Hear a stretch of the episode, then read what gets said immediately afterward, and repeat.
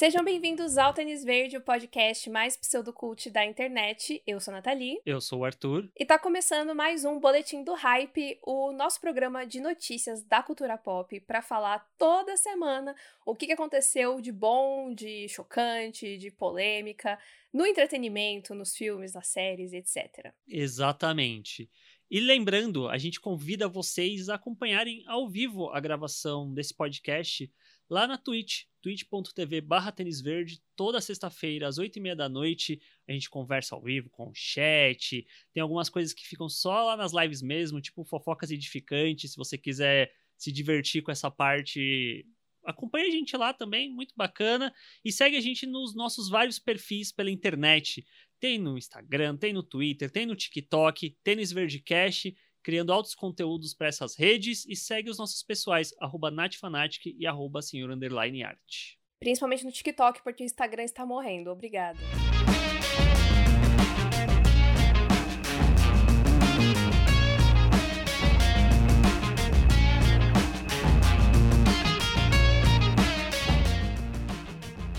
Bom, a gente vai começar o boletim de hoje falando então sobre os indicados do Hollywood Critics Association TV Awards. Essa é a primeira edição do TV Awards, porque o Hollywood Critics Association, difícil falar essas coisas, negócio muito grande, é, é uma organização de críticos de cinema, né, da, da Califórnia. Então, eles fazem a premiação deles em relação a filmes todo ano. E agora, 2021, é o primeiro ano que vai rolar a premiação relacionada à TV, né, a séries e filmes para TV e streamings. Então, enfim, é uma coisa aí interessante para ficar de olho, mais uma premiação para ficar de olho. A cerimônia vai acontecer no dia 22 de agosto. Então, agora nessa primeira semana de julho, a gente teve os indicados, a gente vai comentar aqui alguns pontos altos, porque são muitas categorias, muita coisa, porque é, nessa premiação eles dividem é, várias das categorias entre o que, que é streaming e o que, que é TV é, ou TV a cabo ou TV aberta. Uhum. Então, meio que as categorias elas ficam duplicadas, na maioria delas. Um grande destaque foi Ted Lasso, a série queridinha aí do Arthur, uh! da Apple TV Plus. Ted Lasso está liderando com oito indicações. Pois é. Qual, qual que é a frase? Os humilhados serão exaltados? Exatamente. Apesar de que Ted Lasso ele já tá sendo exaltado desde algumas outras premiações aí, né? Então, sim, sim. não é surpresa para ninguém. Mas eu achei muito interessante que Ted Lasso é a série que tá liderando. Eu achei isso muito engraçado. A Apple TV Plus tem no total 15 indicações na premiação como um todo, né? Juntando todas as suas séries. E dessas 15, oito são só de Ted Lasso. Então, mais da metade foram para a série. Carregando então, aí nas costas essas indicações. Exatamente. É, esse streaming, melhor falando. Exato, carregando a Apple TV Plus no, nas costas. E, inclusive, uma das, das categorias, óbvio, é melhor série de comédia de streaming. E aí, vários atores foram indicados, enfim, muita coisa. É, e ainda nessa, nessa vibe de comédia, queria destacar também aqui duas séries que a gente acabou de falar, né, no, no Tênis Verde, no episódio de dicas de HBO Max. A gente falou de The Flight Attendant e de Hacks. The Flight Attendant recebeu três indicações e Rex recebeu quatro indicações. As duas estão competindo contra Ted Lasso em melhor série de comédia para streaming. E aí as atrizes também estão indicadas. É, inclusive a Jen Smart, né? Jen Smart, que a gente, enfim, rasgou elogios no, no podcast. Ouçam lá, porque essa série é maravilhosa. E que eu, assim, eu já tô chutando que ela vai ganhar. Eu também. realmente, dos nomes, assim, ela, ela é incrível. Mas tá, tá uma categoria bem forte. Mas, uma pessoa que não vai ganhar, com certeza, mas que eu fiquei muito feliz, é que a Hayley Steinfeld, gente. Dickinson! Nossa. Dickinson, finalmente! Meu, sério, eu estou emocionada. É pela segunda Hayley tá temporada? indicada. Deve ser pela segunda temporada, pela, pela data, né? Infelizmente, né, a gente não achou a segunda temporada de Dickinson tão legal quanto a primeira. Mas, de qualquer forma, nossa, saber que Dickinson tá sendo considerada uma vez na vida, puxa, fiquei um pouco emocionada, assim. E, com, e concorrendo contra a Jean Smart, contra a Kelly Cuoco e tal. Então, assim, babado. Achei bem babado. É, vamos ver quem vai ganhar, mas minha, minha torcida, minha aposta já, já é pra Jean. Sim, a Hayley é, é a zebra, né, que fala? É, aquela coisa tipo, puxa, é legal já estar indicada. Sim. É legal ser lembrada, né? É. Tem que aproveitar esse momento. Aham. Aí se ganhar, vai todo mundo falar: roubado! Indo agora para heróis, a gente teve várias séries de heróis indicadas, o que me deixou bastante feliz. Começando com a mais indicada, que foi WandaVision. Olha só. A série recebeu sete indicações, todas na categoria de série limitada ou antológica ou filme para TV para streaming. Esse é um nome muito grande, mas vocês entenderam, Pra né? que isso? É, então, tudo que é minissérie, série antológica e filme pra TV fica na mesma categoria. Então, é, dessas sete indicações, uma, uma indicação é a de melhor série limitada, blá blá blá blá blá, e todos os atores principais foram indicados. Então, quando eu digo todos, é todos.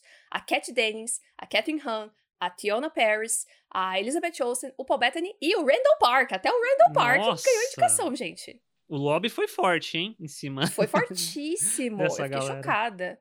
Inclusive, a categoria de é, melhor atriz coadjuvante de série limitada, antológica, blá blá blá blá, é, é muito de WandaVision, porque as de. Acho que são sete indicadas, alguma coisa assim, e aí três é de WandaVision, que é a Kat Dennings, a Catherine Hahn e a Tiona. Então, assim, muita coisa. Fiquei um pouco chocada, mas é isso. WandaVision veio, veio forte aí, vamos ver se, se vai ganhar. Seguindo, temos Falcão e o Soldado Invernal, que recebeu três indicações, todas envolvendo atuação. Então a gente tem o Anthony Mack indicado a melhor ator de drama para streaming, e o Daniel Bru e o Wyatt Russell, né, que são o Barão Zemo e o John Walker, estão indicados a ator coadjuvante. Neném Sebastian Stan! Man. Meu baby não veio aí, eu fiquei tão triste. Eu fiquei chocada. Moving on. Vamos falar de The Boys, que recebeu quatro indicações, né? Falcão 3, The Boys 4. Inclusive, indicado a melhor série de drama Chocado. para streaming. Chocado. Pois é. The Boys está concorrendo contra séries como The Crown, Você assiste The Crown? The Handmaid's Tale, Qual o sentido disso? Tá passada? Pois é, só pra completar também tem nessa categoria Servant, Mandalorian e Bridgerton. Servant, pra quem não conhece, é uma série da Apple TV Plus, e Bridgerton todo mundo conhece aí, e Mandalorian vocês também sabem, né? Disney Plus, Star Wars, papapá. As outras indicações de The Boys são também de atuação, o Carl Urban, a Aya Cash e o Giancarlo Esposito, os três foram indicados. O Giancarlo, inclusive, na mesma categoria, né, de ator coadjuvante, ele tá indicado duas vezes, né, por The Boys e por The Mandalorian. O Giancarlo é assim. Arroz com Surtos. festa. Arroz, arroz Não, com tipo- festa é fogo. Arroz de festa. Arroz com festa. o Giancarlo, eu fiz um, um paralelo na minha cabeça que ele talvez seja a Meryl Streep da, da televisão. Porque parece que qualquer coisa que ele coloca a mão, ele tá indicado. E pra fechar o bloco heróis, temos também duas séries animadas que a gente gosta muito, que é Invincible e Harley Quinn, que a gente também falou de Harley Quinn agora no, no episódio de dicas do HBO Max. As duas séries estão é, ali combatendo, né, concorrendo uma contra a outra na, indica- na categoria, na verdade, de melhor série animada para streaming. É, tem Big Mouth também concorrendo e tal, mas já estou torcendo muito para Harley Quinn. Uma outra coisa legal é que o especial de Euforia, que a gente tanto amou, está indicado! Entrou aí como é, na categoria de melhor série limitada ou antológica ou filme para TV. No caso, é um filme para para TV. Só que essa categoria, só que é, o Euforia entrou na categoria de TV a cabo ou aberta. Eles Aham. juntaram, né? É porque então tem HBO, streaming e né? tem TV normal porque passou na HBO, exatamente. Além do especial em si estar indicado, né, a melhor filme para TV, a Zendaya e o Coleman Domingo, os dois foram indicados pelas suas atuações. E aí, a Zendaya, ela tá concorrendo na categoria de melhor atriz, né, de série de série limitada, antológica ou filme para TV, e eles juntaram tudo nessa categoria. Tanto streaming quanto TV. Que confuso, gente. Então, ficou muito difícil. Porque, geralmente, é, categorias de série limitada sempre são muito difíceis para mim de atuação no M, por exemplo. Para mim sempre são as melhores categorias, que é sempre uma coisa assim, tipo, de louco, muito difícil de escolher, e aqui não é diferente. Então nessa categoria a gente tem a Zendaya pelo especial de Euforia, a gente tem a Anya Taylor-Joy por O Gambito da Rainha ainda. Meu Deus, essa série ainda tá... Gente, chega, simbora. Vai te assombrar, Nathalie, até o final do ano. A Cynthia Erivo, ela tá indicada pelo, acho que é um documentário da Rita Franklin, da National Geographic. A Elizabeth Olsen está indicada por WandaVision. A Kate Winslet está indicada por Mare of Easttown. A Michaela Coyle, perfeita, maravilhosa rainha, está indicada por I May Destroy You. E a Tuso Mbedu está indicada por The Underground Railroad. A gente falou, tem podcast de quase tudo aqui, né? A gente Sim. falou de WandaVision, a gente falou de Mare, a gente falou de I May Destroy You, de The Underground Railroad e de- do especial de Euforia. Então, assim, Só não tem Gambito. ah, ouçam todos. Só não tem gambito, exatamente. É, então, e todas as atuações são muito boas. Todas as mulheres aqui que, que foram citadas a gente elogiou muito.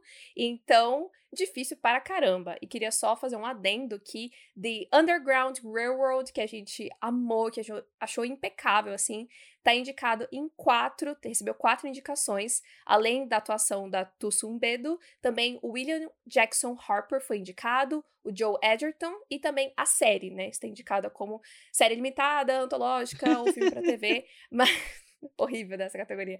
É, só que de streaming, de streaming. Então, é, WandaVision tem uma competição muito, muito, muito, muito forte, porque eu super daria o prêmio pra Underground. Acho que WandaVision pode ter essa gama toda de indicações, mas é possível de sair da premiação sem levar nada. De mãos vazias, sim.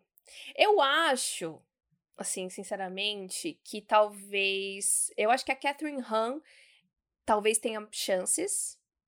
Porque eu não lembro as outras atrizes que estão indicadas na categoria de coadjuvante, é, mas eu acho que ali é onde rola mais possibilidade.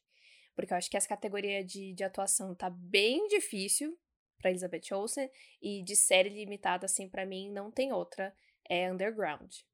E é isso, essas foram as, as indicações, é, categorias que eu achei mais interessante trazer aqui. Como eu falei, tem um monte de categoria, porque eles dividem um monte de coisa. Então, assim, tem uma caralhada de coisas, de séries de televisão americana, né? Algumas séries que a gente nem tem aqui pra assistir no Brasil. Então, tem muita coisa. E aí, vamos ver dia 22 de agosto quem serão os vencedores.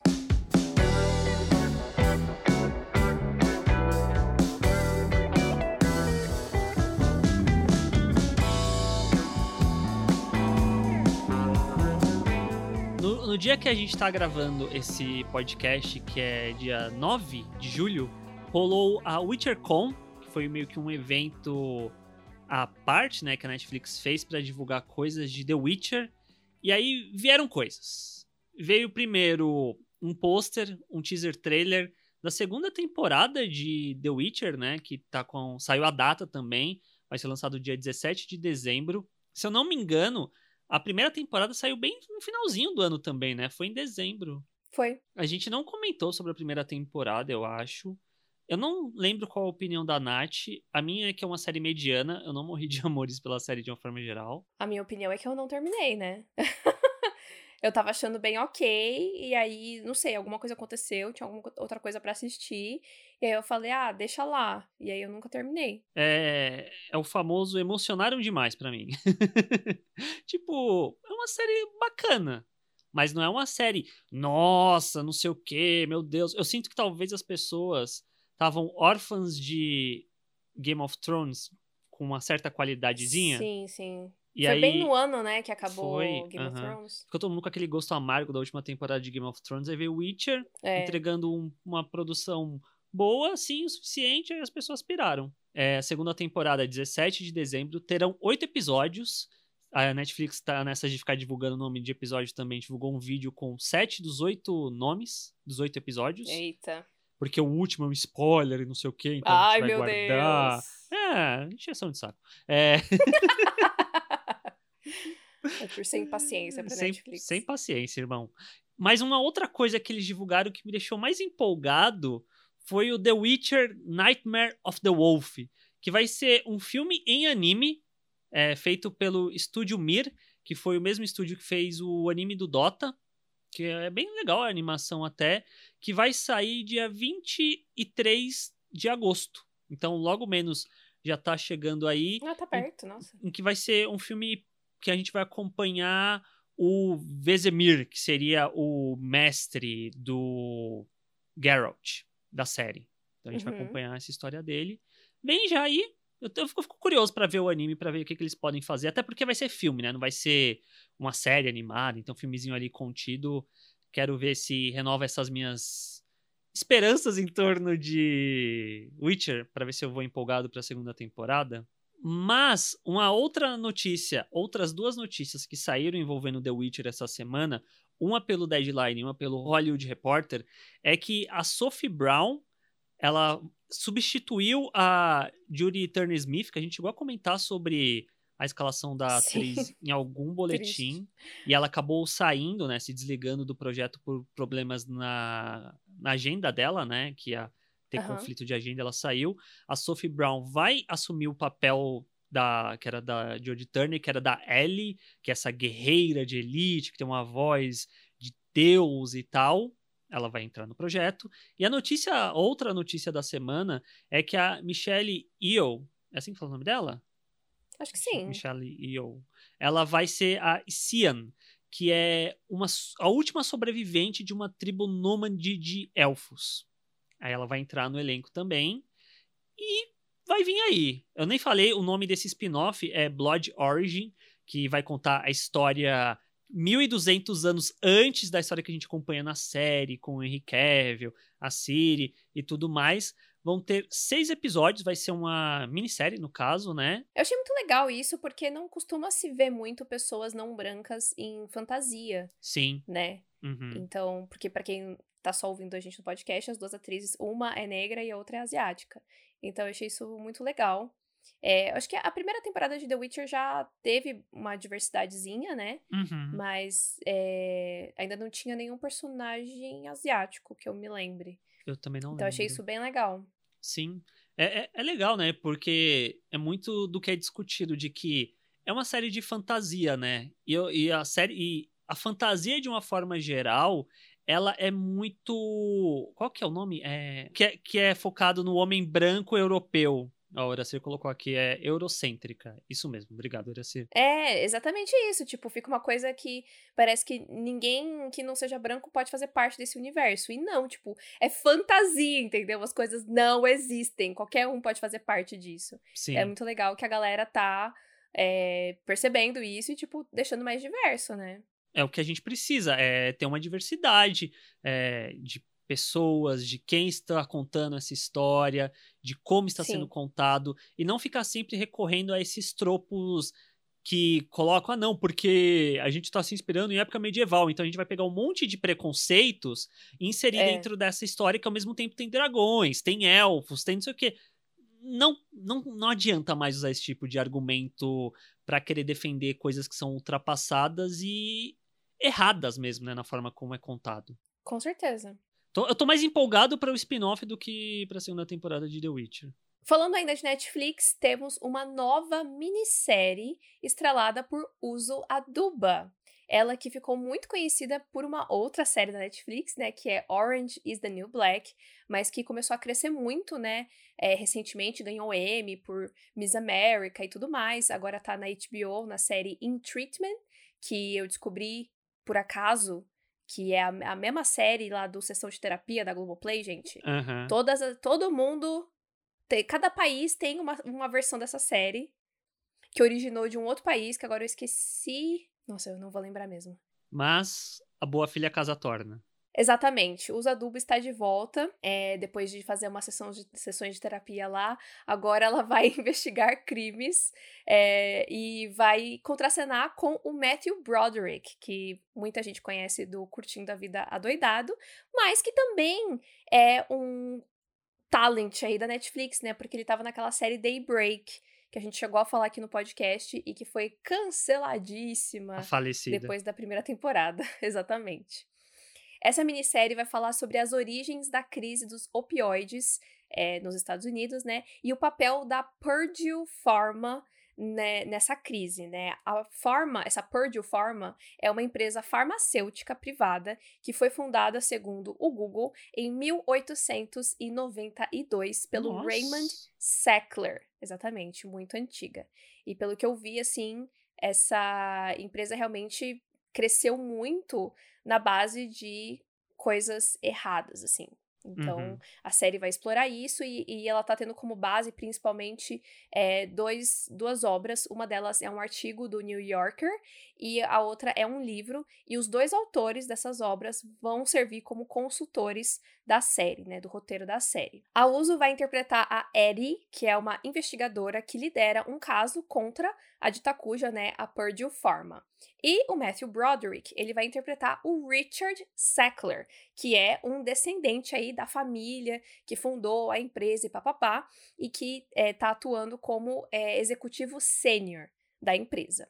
Vão ser seis episódios e as filmagens devem começar mais pro final desse ano, lá em Toronto, no Canadá. Eu gosto muito desse tipo de história, eu gosto muito de histórias baseadas em fatos, e principalmente se são fatos criminosos, é, de pessoas que fizeram coisas erradas, eu acho muito interessante, e eu gosto demais da Uso Aduba, então tô bem empolgada. Fiquei curioso pra assistir. Eu gosto da, da Uso também. E eu- foi um choque muito grande quando eu vi ela fazendo outras coisas que não eram a Crazy Eyes de Uhum. Orange is the New Black, porque realmente ela é uma excelente atriz. Ela é muito boa. Ela é muito boa. Eu cheguei a ver o primeiro episódio do In Treatment, que eu tava muito curiosa. E é justamente. O primeiro episódio já é com Anthony Ramos, de Hamilton, de In the Heights, enfim. Que é um fofo. Eu achei, eu achei um pouco peculiar, mas. Bom, era a primeira sessão do personagem, né? Porque a série basicamente são sessões de terapia. É, então, quem sabe eu continue vendo aí com calma no HBO Max. Ainda sobre Netflix, chegou o momento de falar sobre ele, o homem, Ai, meu Deus. o mito, a lenda. A lenda. Zack Splinter. Senhor Zack Snyder tá produzindo, que é uma beleza, né? Fez o Army of the Dead, tá fazendo aquele anime pra Netflix grego também. Grego não, desculpa, nórdico. Nórdico. Que a gente comentou uns boletins atrás. E agora temos mais um projeto de Senhor Zack Snyder chamado Rebel Moon, que vai ser uma ficção científica. O roteiro vai ser escrito por ele, junto com Shay Hayten, que escreveu junto com Zack Snyder Arm of the Dead, e também com Kurt Johnstad, que escreveu junto com Zack Snyder 300. Vai ser um roteiro escrito pelos três. Meu Deus do céu, três pessoas. Quero ver o que vai sair Três disso. pessoas. o mais interessante é que Rebel Moon, originalmente, foi um pitch que o Zack Snyder fez na Lucasfilm para fazer um filme Ai, de Star Wars. Era para ser um filme Star Wars. Só que isso é coisa de mais de 10 anos atrás, porque era na época que a Lucasfilm ainda não tinha sido vendida para Disney. Ele foi lá falou: então, tem essa ideia aqui, pá, vamos lá fazer, coisa e tal. Só que aí no momento em que o George Lucas vendeu pra Disney, né, os direitos, aí o projeto não foi pra frente. E aí agora a Netflix foi lá e falou: então vamos fazer aqui, né? Vamos pegar isso aqui. Nossa, a Netflix tá muito in love pelo, pelo Tá. Zack Snyder, né? Sim. Imagino que os números de Army of the Dead deve ter sido surreal, né, pra eles. Então, eles vão continuar bancando os projetos do, do Snyder. A trama é, se passa numa colônia que é pacífica, em algum lugar da galáxia, só que essa colônia começa a ser ameaçada pelo tirano Balisarius. Acho que é assim que fala o nome do tirano. E aí, desesperados, os moradores dessa colônia vão mandar uma jovem com passado misterioso para planetas vizinhos em busca de pessoas, né, que possam ajudá-los a proteger essa colônia. Ou seja, basicamente o Snyder vai fazer os Sete Samurais do Akira Kurosawa versão espacial. É isso. e, e faz até um pouco de sentido pensando no fato de que ele vendeu esse pitch para para Lucasfilm para fazer um filme dentro do universo de Star Wars que tivesse essa pegada de sete samurais, porque Star Wars, na sua concepção mesmo, ele já puxa muito de referências do Akira Kurosawa, incluindo Sete Samurais. Então ia ser meio que Aham. fechando um ciclo, talvez. Enfim. Os Sete Samurais mesmo que já inspirou outros filmes de faroeste americano tal. Então é uma trama que dá pra colocar assim que ela é meio batida. Mas é uma trama clichê que funciona se bem feita. Eu colocaria assim. Por enquanto a gente não tem nome nenhum no elenco, ninguém foi anunciado, mas a produção está prevista para começar no início de 2022. Deus no comando.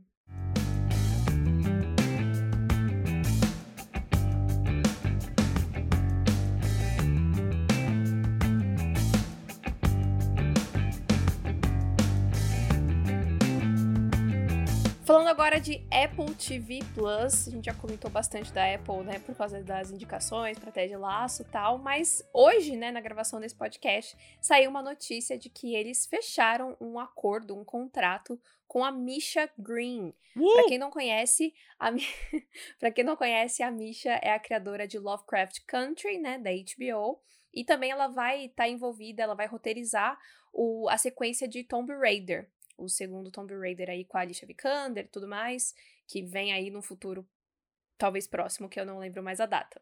E ela fechou esse acordo, que esse contrato que é de vários anos para a Apple TV Plus para produzir séries exclusivamente para o serviço.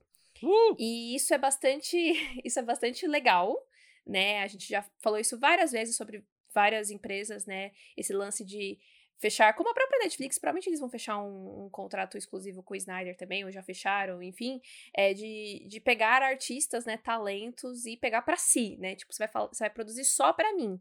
É, e eu achei muito legal que a Misha, né, que é uma, uma artista que tá em ascensão aí, que é uma artista negra, conseguiu fechar esse acordo que deve ganhar muitos dinheirinhos.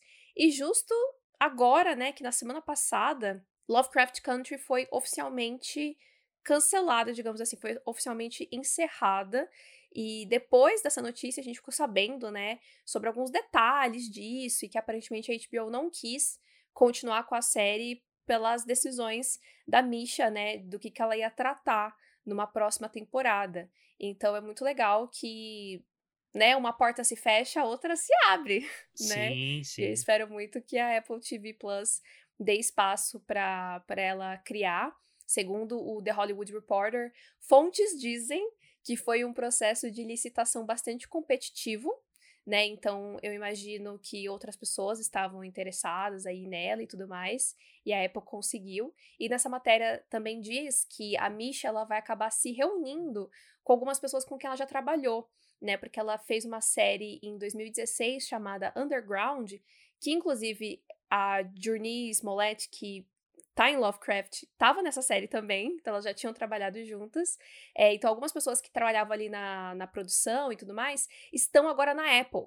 Né, são, Hum, viraram chefes lá na Apple, então vai meio que rolar um reunion aí, e provavelmente deve ter sido talvez essas pessoas mesmo que falaram, puxa, vamos trazer a Misha pra cá e tal. Então, quem, quem tem contatinhos, né, quem tem amigos tem tudo, eu acho que isso deve ter colaborado bastante, mas obviamente ela é mega talentosa. Lovecraft foi um sucesso, então isso obviamente influencia demais.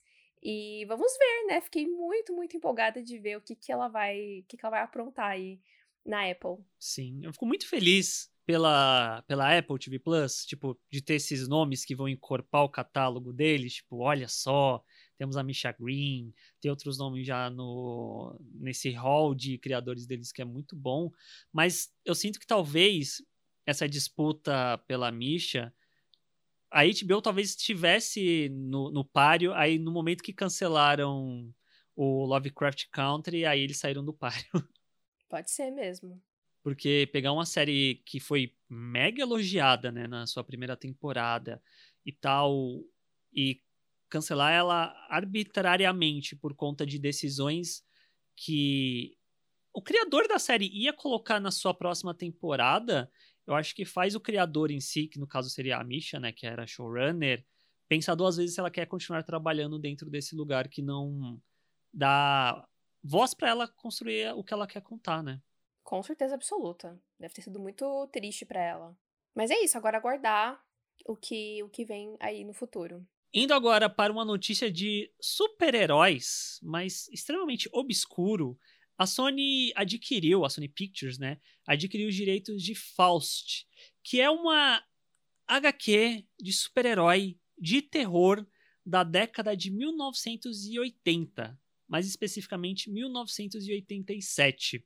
É uma HQ que é contemporânea ao Watchman, ao Cavaleiro das Trevas e tal. Vai ser uma série animada e não tem muito o que falar sobre ela além disso, mas interessante é que a trama é bem inusitada, porque acompanha o Joseph Jaspers, a literação aí do nome JJ, que é um vigilante que vendeu a sua alma para adquirir superpoderes, para continuar nessa luta de vigilante, né? Provavelmente. Só que ele vai ter que enfrentar um que aparenta ser o vilão, que é o Mes Mephistoles. Ó, o Mephisto vindo aí. É ah, mentira. mas não tem nada a ver com a Marvel, é só o nome que. Não, que, eu né? sei, mas. É o demônio. Não tem como. que é, ele enfrentar o Mephistoles para resgatar a sua amada namorada e a sua alma de volta. Eu fiquei meio, nossa, gente, que. Primeiro, que aleatório, né? A Sony ir atrás dos direitos de. Ou às vezes não é nem tão aleatório, né? Tipo, como cada um tá querendo fazer seu próprio caminho, Sim. ir atrás de coisas que não são tão conhecidas, é uma solução Não, deve ter um né? setor nas empresas que chega o cara lá e fala assim: me arruma um quadrinho pra adaptar. E aí as pessoas vão e saem correndo, e saem olhando, e saem lendo, pra achar alguma coisa que alguém ainda não fez. E o lance é que essa HQ, né, o Faust, ela não é tão conhecida assim, mas na época que ela saiu, ela fez um relativo sucesso. Ah, o primeiro exemplar vendeu 100 mil unidades, aí o segundo em diante vendeu 50 mil. Mas nos anos 2000, logo no ano 2000, saiu um filme, uma adaptação desse, li- desse dessa HQ, que é falado em inglês e espanhol. Eu fui dar uma olhada assim umas imagens, é bem trecheira. E aí é isso aí que a gente falou, eu acho. Olharam lá e falaram: ah, precisamos de coisa pra adaptar. Tem esse Faust aqui, quer? Quero. E aí pegaram e aí vão transformar numa série animada. É, sabe onde vai estar? Não. Pode ser que algum streaming compre ainda. Sim. Uhum. Na matéria do Deadline ninguém falou nada, não. Eu vou, eu vou querer ver pela, pela curiosidade mesmo. Ah, sim, eu também.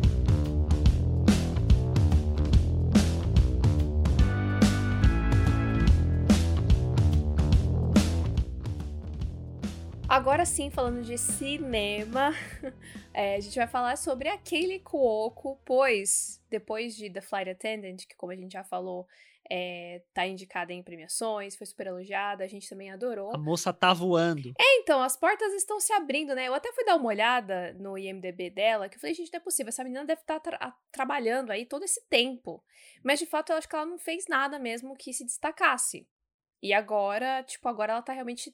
Os olhos de Hollywood meio que se viraram pra ela, é o que eu tô percebendo. Essa semana foi anunciado de que ela tá em negociações pra estrelar e produzir o filme Roleplay.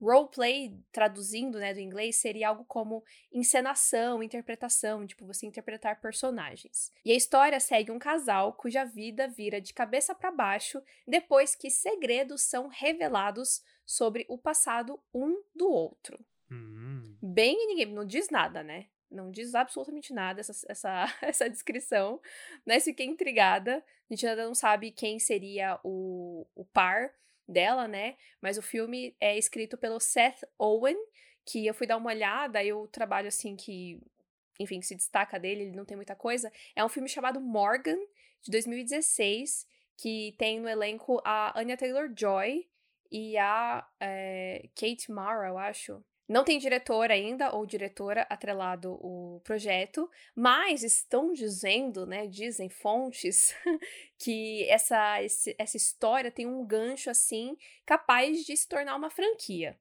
Não sei qual o que exatamente isso quer dizer, né, com, no com base no que que eles estão dizendo isso, mas tá, tem essa, essa pegada aí.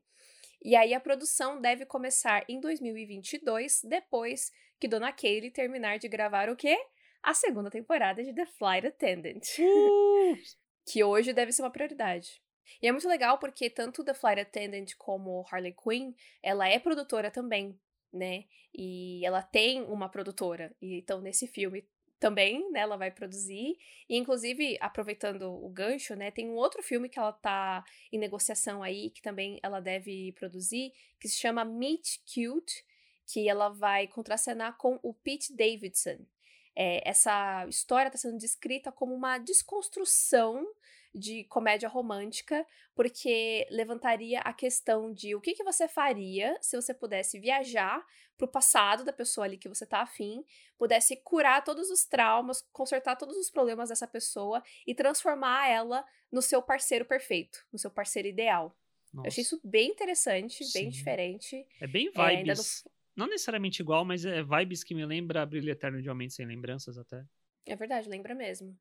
E aí é, eu achei bem interessante, assim, que são projetos diferentes, né? Aí tem um outro projeto dela que é uma comédia de ação, que deve estrear agora em janeiro de 2022, que já tá, tá pronto, né? Que se chama The Man from Toronto, que ela vai contracenar com Kevin Hart e o Woody Harrison. Esse parece um filme mais normal, mas os outros dois, né, o Roleplay e o Meet Cute, eu achei que são coisas diferentes, assim. Sim. Então, tô bem feliz pela, carreira aí da, da Kaylee, né? Como a gente falou no, no episódio de dicas do HBO Max, ela tá muito bem na série, muito bem mesmo. Ela dublando a Arlequina é um negócio assim de louco, ela é perfeita. Então, acho que acho que desencantou um pouco aí, né? Superou a maldição de é, elencos que fazem séries de comédia que duram uma vida e depois não conseguem fazer quase nada direito. Não consegue fazer nada, exatamente. Eu acho que acho que agora veio aí. Ainda sobre filmes, é, o The Hollywood Reporter deu o furo que senhorita Dua Lipa, a cantora Dua Lipa, sim, ela mesmo, é, ela vai estrelar, ela vai estrear. Nossa, cantou simplesmente algo sei lá, ele falou palavras que sabe lá Deus. Se forma uma música ou não. Ela vai estrear na atuação. Ela vai atuar dentro desse filme chamado Argyle, que vai ser dirigido pelo Matthew Vaughn, que é o diretor de X-Men Primeira Classe, do Kingsman, do filme que a Natalie ama, que eu também gosto, que eu sempre esqueço o nome. Stardust. Stardust, o diretor de Stardust. que vai ser um thriller de espionagem que a gente vai acompanhar o Argyle, que é o maior espião do mundo nas suas aventuras pelo mundo tal, que vai ser baseado, vai ser adaptado de um livro que vai ser lançado ainda. Esse livro, os direitos foram comprados antes dele ser lançado, que vai ser escrito pela autora Ellie Conway. E o interessante, tem alguns pontos. O primeiro é que a ideia é que essa história seja um filme, mas que haja a possibilidade de virar uma trilogia ou até mais filmes. Isso é bem legal.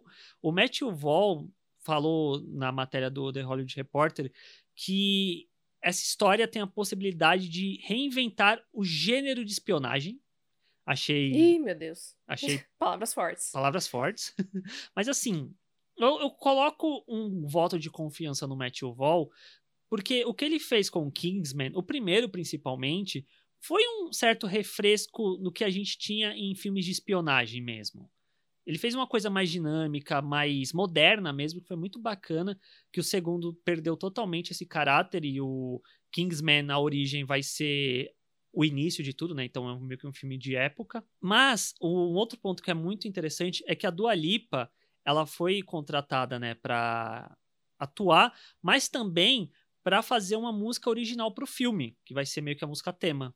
Então, algo meio na vibe do próprio James Bond, eu sinto, do 007. Sim, sim. Talvez Cada filme eles chamam uma pessoa para fazer uma música, né? Uhum, sim. Mas o mais interessante de tudo é o elenco desse filme, Nath. Eu não sei se você ficou sabendo. Tem uma caralhada de gente. mas Senhora Dua Lipa vai atuar ao lado de Catherine O'Hara, de Bryce Dallas Howard, de Samuel Jackson, de Brian Cranston, de Sam Rockwell e do bruxeiro, do Henry Cavill. E eu fiquei pensando, será que é o Henry Cavill que vai ser o protagonista desse filme? Porque não, eu não achei quem vai ser o protagonista. Mas não me espantaria se fosse o Henry Cavill, né? Porque muito se fala disso dele, ah, será que ele vai assumir o posto do 007, não sei o que e tal. Aí fala: Eu não preciso do 007, eu vou fazer meu próprio 007. Né, querendo ou não, o agente da Uncle meio que foi isso, um pouco, né? Ele já foi meio. O agente da Flop.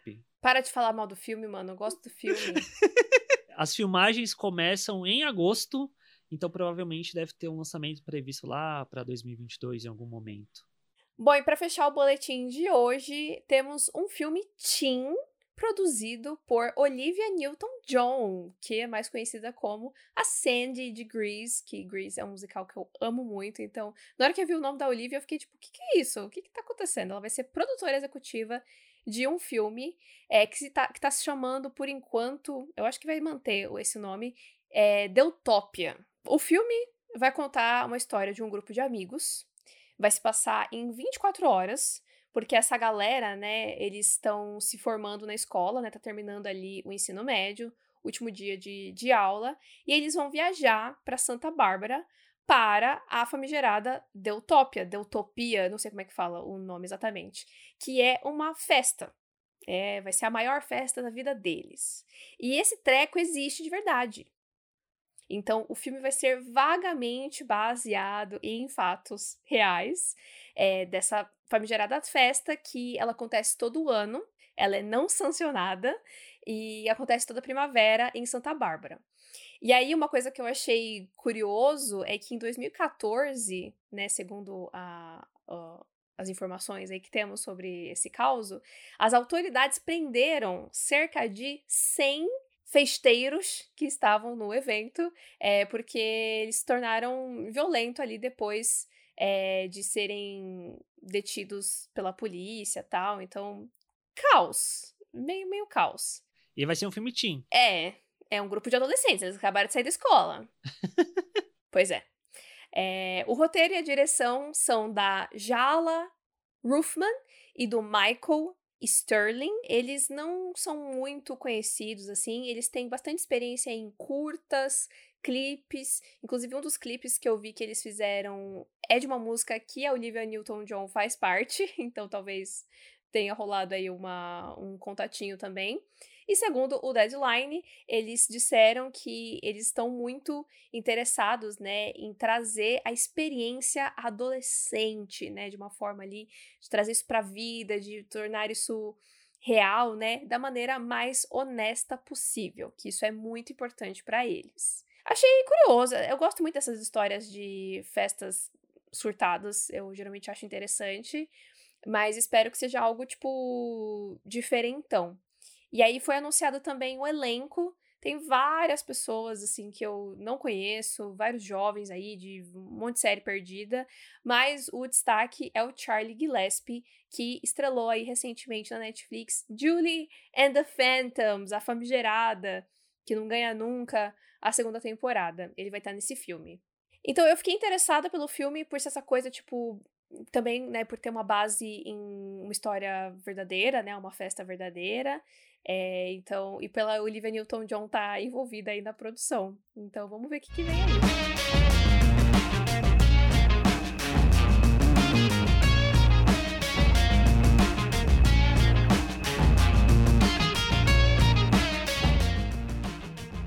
E é isso, gente. Esse foi o boletim do Hype desta semana. Espero que vocês tenham gostado. Não se esquece de seguir a gente lá nas redes sociais, arroba em tudo. Twitter, Instagram, TikTok, vários conteúdos exclusivos lá no TikTok.